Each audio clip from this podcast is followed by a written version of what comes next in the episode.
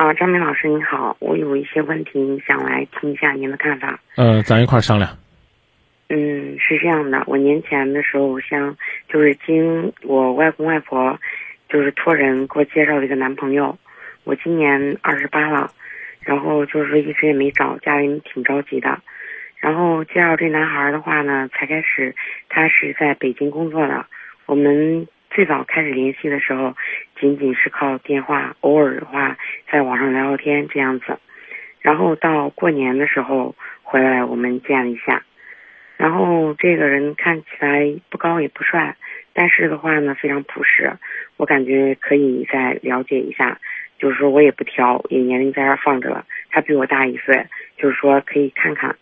随着了解的深入的话，慢慢了解到他的家庭，他现在是单亲。然后这个事儿是家人都知道的，但是有一个事儿不知道，就是说他爸去世了，他妈是个聋哑人。然后的话呢，这个事情最早就是介绍的时候都没有讲到，然后我妈对这个事儿呢就不乐意，嗯，害怕将来我和他在一起的话负担比较重。但是我个人认为吧，我既然就是感觉他挺好的，我也就不太在乎他妈的这样一个状况了。然后他就是过完年，就是说走的时候呢，然后告诉我说他今年会回来，然后回来的话就在郑州买房，然后我们就是。买房我们就结婚，然后可能是因为相亲介绍的吧，多少有点安全感，然后好感也不错，嗯，就是说这样相处挺好的。可是现在慢慢的，随着最初的那种因为没有多深的感情，仅仅靠电话维持的话，维持联系感觉也没啥。但是慢慢的，我感觉这样一个人挺好的。然后随着感情的加深，现在我就不太满足于，就是说整天就是电话啊、电话之类的。然后我生气的时候，他也告诉我说，他尽快把郑州的工作就是说落实好，然后就回来。可是这样的一个事情，就是说从过完年的说，一直现在也也一直在说。慢慢的，我感觉我对这个事情我就有情绪，然后就类似于谈个男朋友，他又不在你身边，并且的话呢，结婚不是凑合，又不是凑合。我们需要了解，就是看两个人到底是不是合适，这样的话呢，才能确定以后是不是可以生活在一起。然后就是说，现在的状况是他暂时还是不会回来的，最快的话估计如他当时告诉我，就是今年上半年，估计到五六月份能差不多回来吧。然后还有好几个月呢，然后反正就是现在的话呢，就是慢慢就会出现一些问题。前一个星期以前还。闹点小矛盾，然后，嗯，但是最后也是和好了。我现在就比较纠结，我妈对这个事儿其实并不愿意，然后我很就是说认为他挺好的，我愿意和他发展。然后他现在呢又不回来，老是这样的话呢，我有情绪，我们之间会有矛盾。感情，我认为因为我今年二十八了，我并不是没有谈过恋爱，他是经不起折腾的。我特别，我想去珍惜这样一个人。就是说，他妈是聋哑人，他爸去世的早，二零两千零八年、零九年去世的。然后他也是吃过苦的人，挺实在一人。然后对我反正一天好几电话吧，也不不打长，打一次就问候一下你在干嘛。我也挺想珍惜的，可是现在我老是有时候会遇见一些，就是有生气啊、矛盾啊，就是因为异地这个问题，反正是闹得不好。我现在就是比较纠结这样一个状况。我很想坚持下去，家里边人也是反对的。他呢又不在我身边，我比较就是说有时候比较难受，这样子我也不知道该不知道该该告诉谁。我特别想给您说说，看您就是对这样一个事情是什么样的看法。我个人呢是认为呢，人呢最重要的是不要欺骗自己的感觉。嗯，你用跟他发脾气、跟他翻脸的方式，能不能？促使他早日回到回到郑州呢？你能不能回答我一下？你靠这，你靠这个发脾气的方式，能不能促使他早日回到郑州？我也没有发，就是抱怨。其实确切来说，就是老师会抱怨，然后会时不时电话联系的时候会问你啥时候回来啊？他每次就会告诉我说：“你问这个问题，我实在是没有办法回答你。”然后，发脾气就是就是很少，也就发生过一次这样的事情。我我是告诉你，这种方式是没有任何的积极意义的，是这道理吧？我也明白，可是有时候人呢，就是类似于感情现在好了，然后我就特别希望他能陪在我身边。我是觉得呢，呃，您的这个字里行间透露出来的这种焦急啊，稍微有点过了，你知道吧？嗯啊，这种焦急稍微有点过了。还有就是说，可能是因为有年龄的问题吧。我今年二十八了，我身边的朋友都结婚，都要孩子了，然后类似于看到别人那么幸福，我也有也会有羡慕这种，也会感觉挺羡慕的。然后反正就是有时候会处理的不是很好，我也不想折腾，可是我有时候就是类似于情绪不太受我自己控制，然后嗯就是这样一个。我能理解，但是我觉得你首先要学会控制自己的情绪，这是一个最基础的能力。呃，你看五月份呢，他按照你们的计划，他就要回来，啊，你觉得这还有好几个月？其实乐观想呢，是只剩两个月的时间了，为什么不能这样想呢？其实主要的就是说，他对于他，他也想回来，他告诉过我。可是问题在于哪儿呢？就是我们要在郑州买房子，他现在存款应该有十多万，我再给他拿几万块钱，然后就是说，嗯，付个首付应该没有问题。但是就结婚以后，我们要生活，还要要孩子，可能问题比较多。他在北京的收入相对是比较高一点，我也能理解。可是就是说，我这些我都可以理解，但是我在感情上就是有时候接受不了。我就认为我谈的。就是谈个朋友，就是类似于我们相处的挺好的，然后他应该回来这样子，我就是这么想的。嗯，他是应该回来，回到你身边，和你有一个很好的相处。我确我我确实觉得是这样，啊，但是呢，是这样呢，并不代表呢，你们一定要用暴力的方式来解决你们的问题。我讲这意思，你明白吗？一定都是商商量量、甜甜蜜蜜，然后呢，共同解决的。这恐怕是一个最关键的问题。那为什么为为什么表达爱不能用一种委婉、温暖的方式来表达呢？这是个很重要，这是个很重要的内容啊。您您您您说是不是这个道理？我明白，就是说，你比如你你你比如说你比如说。啊，你比如说啊，这个怎么讲呢？呃，眼看呢，这个他回来是遥遥无期，你希望他回来快一点。呃，你你当然你可以说啊，怎怎么怎么还没有处理完呢？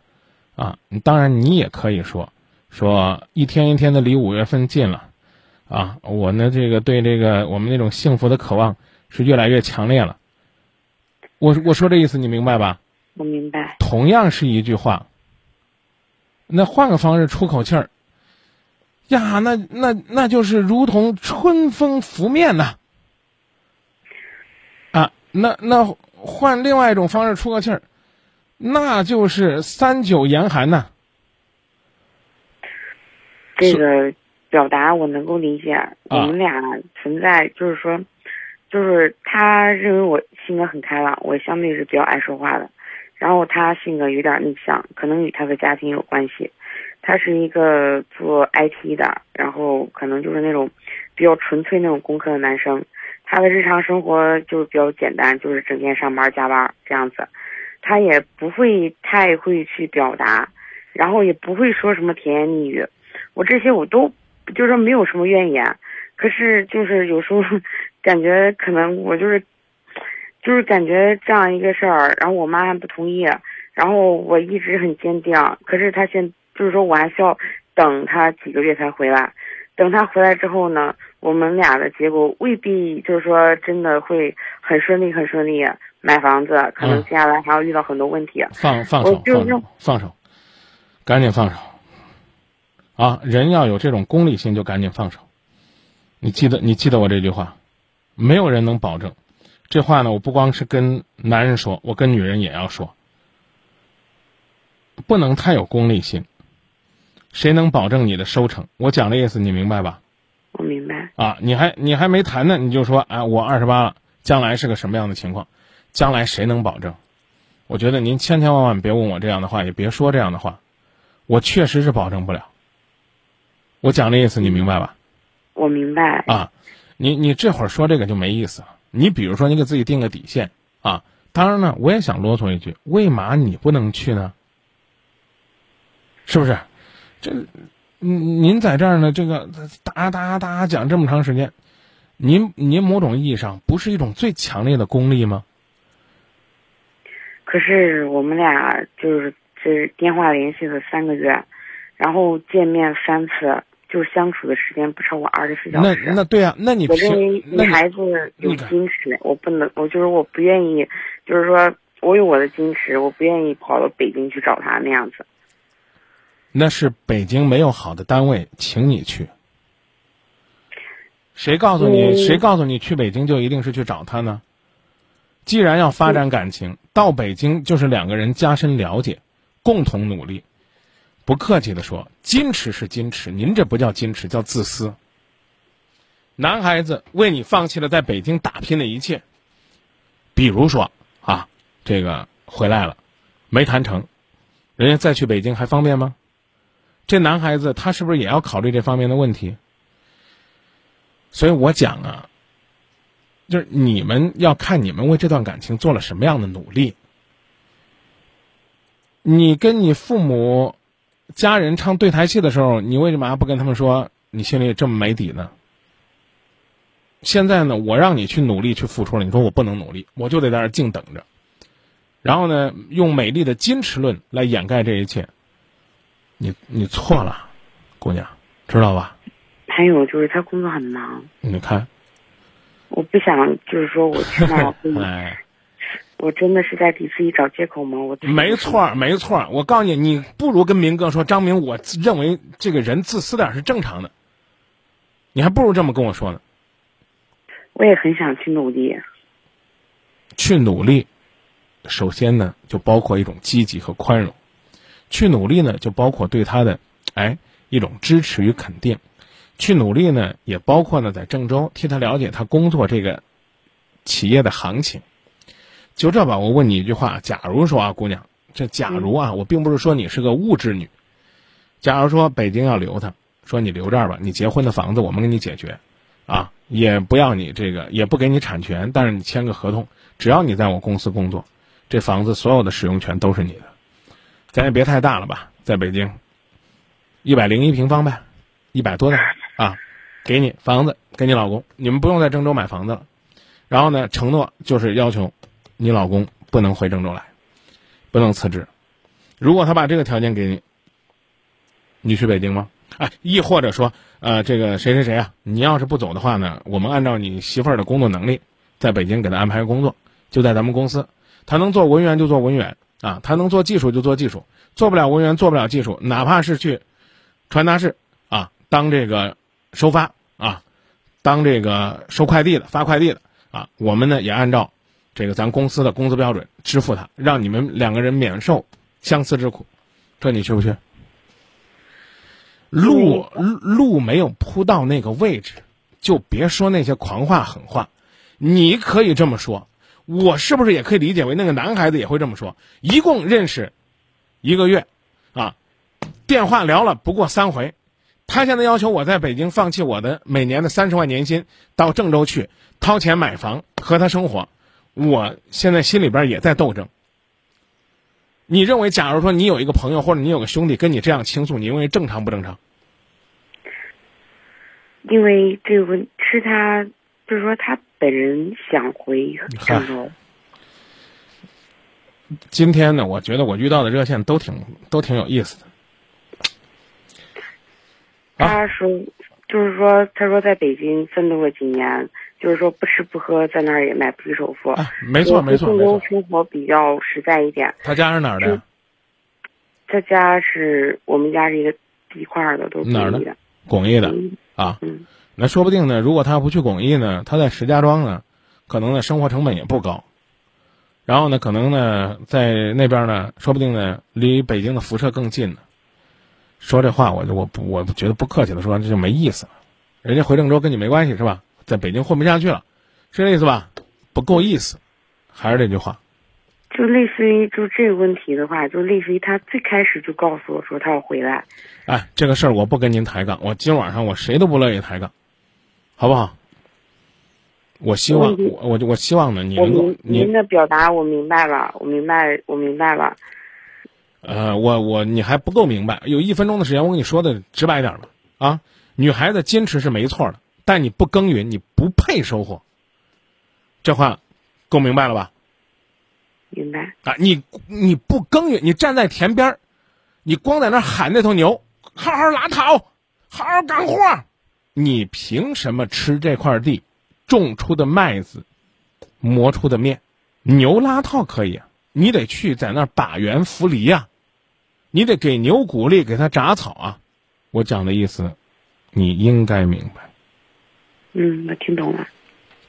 你现在在干什么呢？你现在在等丰收啊，姑娘。我问三个字儿，凭什么？就说到这儿，好吧。情感的智慧来自生活，生活的智慧陪伴情感。感谢各位在声音的世界里边共同关注生活的酸甜苦辣。我是张明，想了解更多精彩内容，可以在抖音关注张明的深夜电台，以及在快手搜索主持人张明。